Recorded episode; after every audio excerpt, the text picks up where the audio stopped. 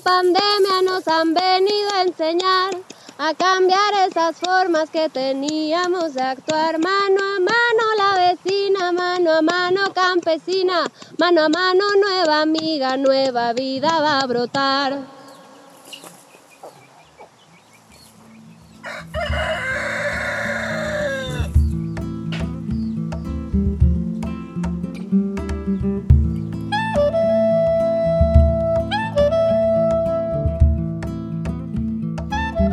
Radio Sabia, relatos de cuidado y sanación del cuerpo territorio. Resonancias en tiempos de pandemia, episodio 00. Prácticas de autogestión.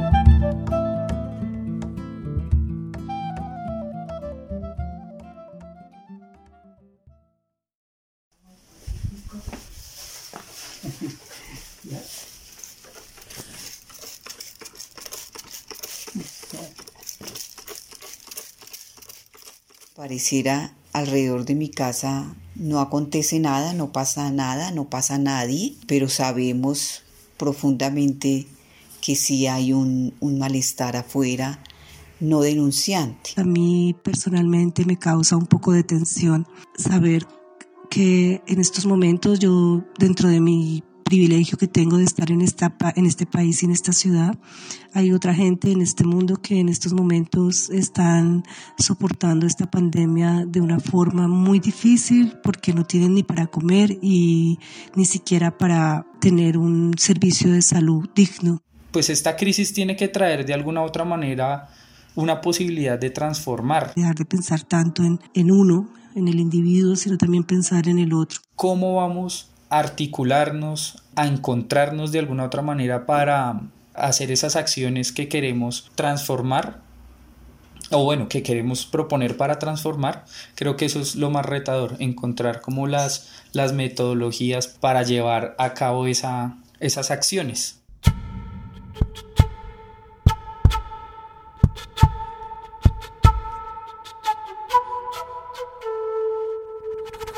Se ha utilizado un código por banderas que le ha servido a la gente para expresar situaciones de crisis. La bandera roja significa que en el lugar donde está la bandera hay hambre. Es una especie de pedido de ayuda, de auxilio, SOS.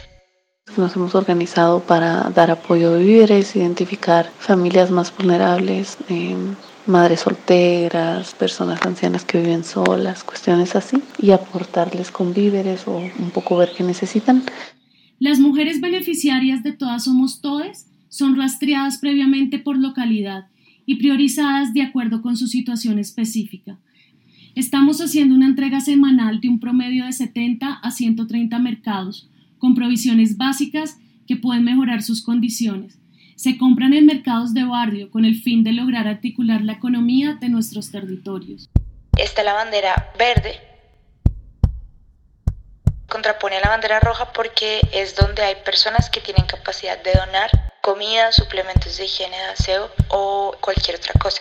Estaban difundiendo el hecho de cocinar más, de, de cocinar pues para muchas más personas de las que eran en la casa y preparar esas, esas comidas para regalárselas a otras personas. Se pone un letrero en una esquina del barrio, se pone una mesa y en la mesa eh, y ahí en el letrero se pone que la gente si puede done y tome lo que necesite. La bandera morada o púrpura es un código de color que representa la violencia basada en género o situaciones de violencia intrafamiliar. Se junta con la línea púrpura que es eh, la línea de emergencias especial para este tipo de casos.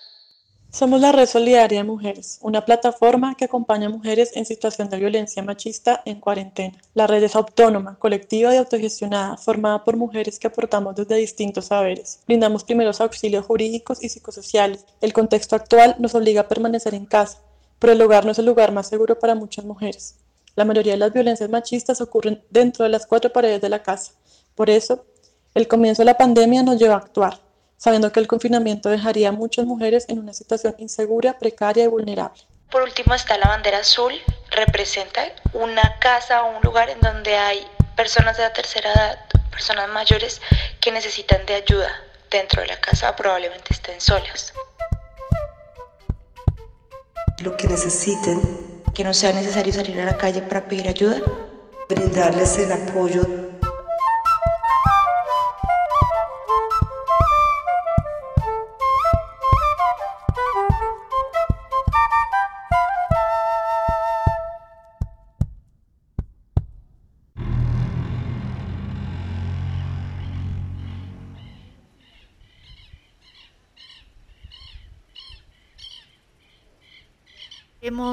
empezado un proyecto, una iniciativa de un mapeo de alternativas y redes de solidaridad en tiempos de pandemia y crisis. Ese es el nombre. Eh, bajo la campaña de menos distanciamiento social y más solidaridad popular.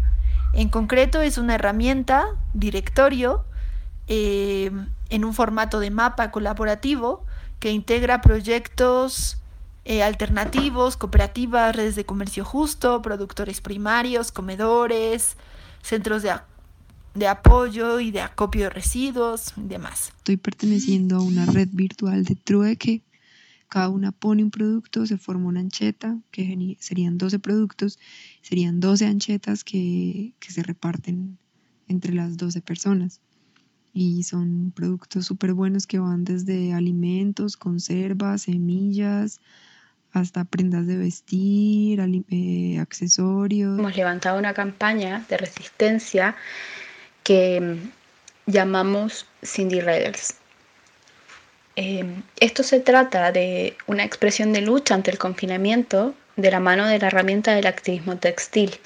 Son muñequitas de tela confeccionadas por nosotras mismas que pretendemos entregar a todas las personas que aporten un monto superior o igual a 5 euros a la cuenta del sindicato. También recibimos máquinas de coser de donadas, nos dieron muchas y está funcionando muy bien como ese, ese experimento porque a la gente le queda su taller como con máquinas de coser y todo, aprenden a coser.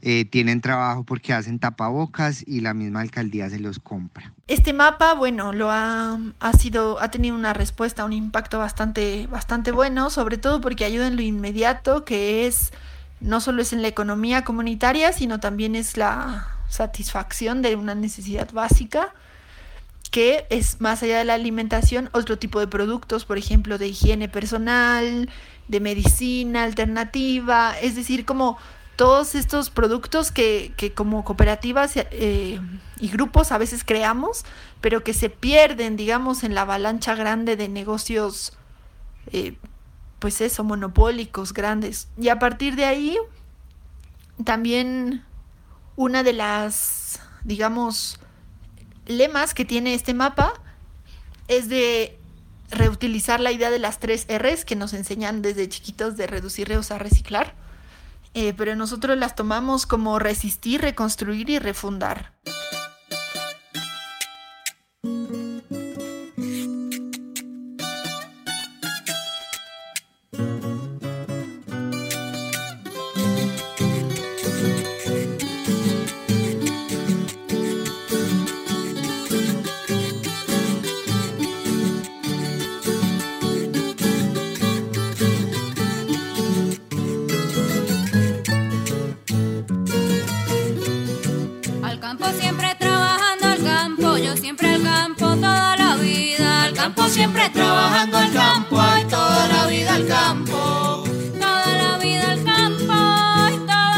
Las comunidades siguen trabajando, siguen cultivando eh, para que la producción de alimentos desde nuestras parcelas campesinas continúen.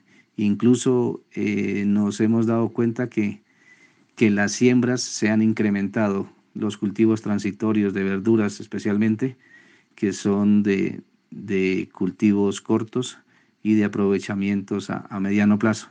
Hemos visto eh, un compromiso de las comunidades y de las personas de nuestra región en, ponerse a sembrar para que por medio de las siembras eh, tengamos, eh, vayamos conquistando gran parte de nuestra soberanía y autonomía alimentaria. Por fortuna esta, esta clase de cultivos se hacen de manera orgánica, utilizando los recursos de, de la región. A pesar de que estamos en tiempos súper difíciles, las y los campesinos pueden retribuir su trabajo, su esfuerzo, su ganancia su producción y quienes vivimos en la ciudad podemos eh, tener acceso a estos productos como de calidad, podemos ser más cercanos a los productores, a las productoras em, y crear una forma más sostenible de estas formas de acceso y consumo.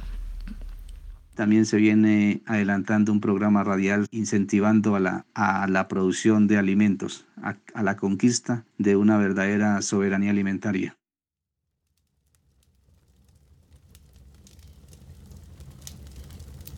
Por una parte, pues cobra muchísimo más sentido el habernos ido de la ciudad, el compartir de manera común un pedazo de tierra, el compartir alimentos, el sembrarlos, el generar nuestros propios alcoholes, nuestro propio gas, el como compartir saberes y dinámicas y tareas. Pero de repente eh, también nos topamos con que, pues, qué pasa cuando muchos de estos proyectos que tratamos de tener cierta autogestión, nos damos cuenta que nuestros recursos monetarios todos vienen de la ciudad, ¿no? La gente con la que la gente que nos compra los productos que hacemos o la mayoría de los que intercambiamos, pues son gente de ciudad.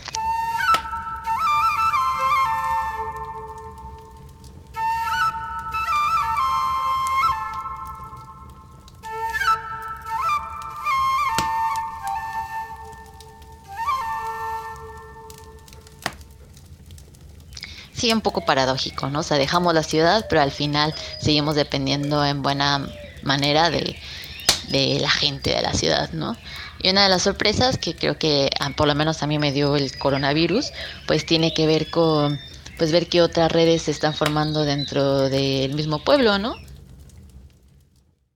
Preparándonos, haciendo pedagogía, haciendo sensibilización y un control territorial donde se busca en, lo máximo evitar eh, que las comunidades, que las personas transiten de un lugar para otro de una manera eh, irresponsable. Se hacen controles eh, muy, muy pedagógicos y muy bien organizados en los mercados, en, en las plazas campesinas, en las oficinas. La otra fue recolectar frutas y verduras en el mercado de Tepoztlán. Las personas son muy solidarias, y como no ha habido buenas ventas, pues prefieren apoyarnos antes que dejar que los alimentos se echen a perder. Pues con estos alimentos hemos preparado posteles, mermeladas que hemos tratado de repartir entre las personas más vulnerables. Son círculos de trueque y espacios de siembra comunal. Últimamente hemos estado trabajando la tierra y el terreno de unos amigos. Eh, nosotros ayudamos a que se siembre la tierra y se haga el trabajo que se tiene que hacer y ellos como intercambio nos permiten cosechar eh, alimento fresco y delicioso de su tierra. Para nuestra sorpresa, pues eh, muchas vecinas pues están interesadas en, en los fermentos, ¿no? Y ahorita que hay Listeca, muchos, muchos, muchas vecinas también están interesadas en comprar nuestra cerveza artesanal, ¿no? Que a primera instancia, pues sí es muchísimo más cara que una cerveza industrial, pero ha estado como bien chido ver cómo, pues también se generan otras dinámicas fuera del baro, ¿no? Cómo, pues, vienen vecinas y quieren troquearnos, ¿no? Comida tradicional, pokchuk, algunos de sus frutas de sus árboles por pues por lo que nosotras hacemos, ¿no? Poner afuera de tu casa un papelito que diga eh, hay guaya, hay mango, hay huevo de patio, hay pues lo que sea que tengas sobrante y que pues puedes vender o compartir o intercambiar con, con tus vecinas y vecinos, ¿no? Estamos construyendo nuevas resiliencias de autogestión como resistencia. Vamos cultivando nuevas realidades, la revolución de las otredades, la revolución de las otredades. Estos días de pandemia son muchísimas las sensaciones que me han ido habitando en el tiempo y que han ido mutando sin duda, pero una que se ha sostenido em, en estos días dos meses de confinamiento es una urgencia de apañe y de, y de ser parte de algo mayor. Eh, desde hace un tiempo en Sindillar trabajamos con la política que se trata de cuidarnos a nosotras mismas, entendiendo que tenemos la capacidad de sostenernos mutuamente y politizando además los espacios de cuidado. Yo creo que resalta una, la necesidad de un tejido social fortalecido que permita sostener este tipo de iniciativas y que se mantengan en el tiempo. Gracias por escuchar. En el próximo episodio cambiaremos el formato colaborativo y estaremos conversando con una sanadora territorial indígena. Apenas estamos saliendo a la luz y les agradecemos los mensajes de apoyo y la difusión. Nos pueden seguir en Instagram y en Facebook, estamos como Radio Sabia o escribir al correo radiosavia.gmail.com. Este episodio fue producido y editado por Daniela Fontaine y por mí, Maitika Virama. La edición, producción y el diseño sonoro son de Carlos Castañeda, transcripciones por Santiago Villalba. Un agradecimiento especial a Palatierrita y Eva Luna por compartir su música con nosotras. Muchas gracias a todas las personas y colectivas que nos enviaron sus audios de WhatsApp desde diversos territorios e hicieron posible este tejido de iniciativas. Eva Luna Marenco en Tepoztlán, Marta Cecilia Carrillo en Bogotá, Alexandra Bisbicus en Berlín, Helber Meléndez de Sembrando Ruido en Bogotá, Natalia Londoño de la Caravana Activista en Cali, Valentina Rica de Chocomilas en Panajachel, Todas Somos Todes en Bogotá, Jorge Jiménez de Tierra Activa Colombia, Natalia Jiménez de la Mesa Macarena en Bogotá, Red Solidaria de Mujeres en Bogotá, Silvana Almaraz de Jóvenes ante la emergencia nacional en Oaxaca, México. Victoria Jaramilla de la Exta Colombia en Pereira. Lizeth Fernández de Cindy Hogar en Barcelona. Costurero del Golfo de Tribuga. Leider Burbano de Amolando Sabiduría en el macizo colombiano. Gabriel Amor de Alma de Tierra en Yucatán. Yetro de Tepoztlán. Camila Fredes Colectiva Catari en Barcelona. Agradecemos también a los que nos enviaron audios para estos episodios. Nicolás Bares, Valeria Mejía, Camila Alves, Yela Baruch, Irene Ariza, Elena Caicedo, Francis Silva, María Alejandra Escalante Sofía Villa, Gabriela Ferreiro, Nasli Montoya, Manuela Pavón y Samuel. Un abrazo para todos. Este programa cuenta con el apoyo de Open Society Foundation.